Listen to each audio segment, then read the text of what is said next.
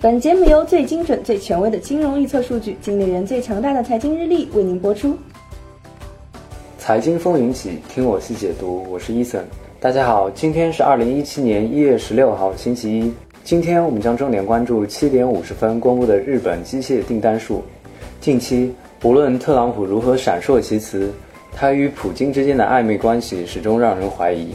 特朗普已经多次在网络安全、经济制裁等方面为俄罗斯说好话，世界权力的重心可能向俄罗斯倾斜，因此，俄罗斯在欧盟和亚洲的影响力可能快速上升。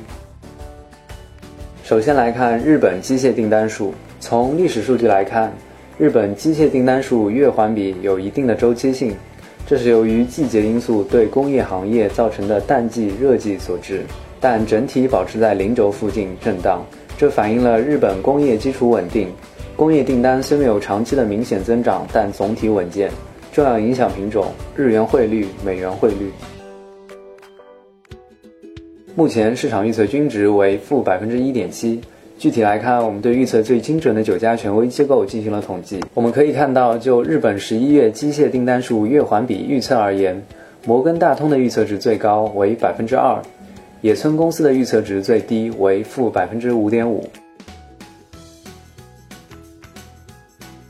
目前市场预测均值为负百分之一点七，九家权威机构的预测均值为负百分之二点三，前值为负百分之四点一。市场和权威机构预测均高于前值，表明市场预期日本十一月机械订单数月环比跌幅收窄。从结果看，这将利多日元，利空美元。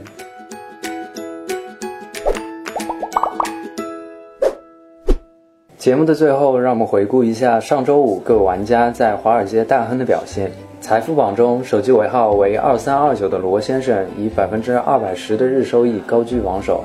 而手机尾号为四幺二六的陈先生则亏损百分之九十六，惨烈剁手榜首位。